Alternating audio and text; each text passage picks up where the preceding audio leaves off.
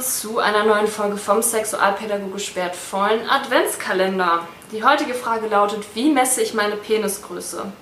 Also, es gibt dann einmal den, die Länge des Penis und einmal den Umfang des Penis.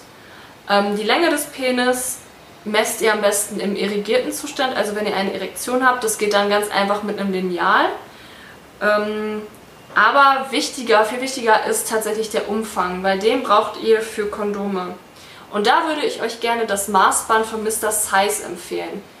Empfehlung ist in der Beschreibung verlinkt. Und damit bis zur nächsten Folge.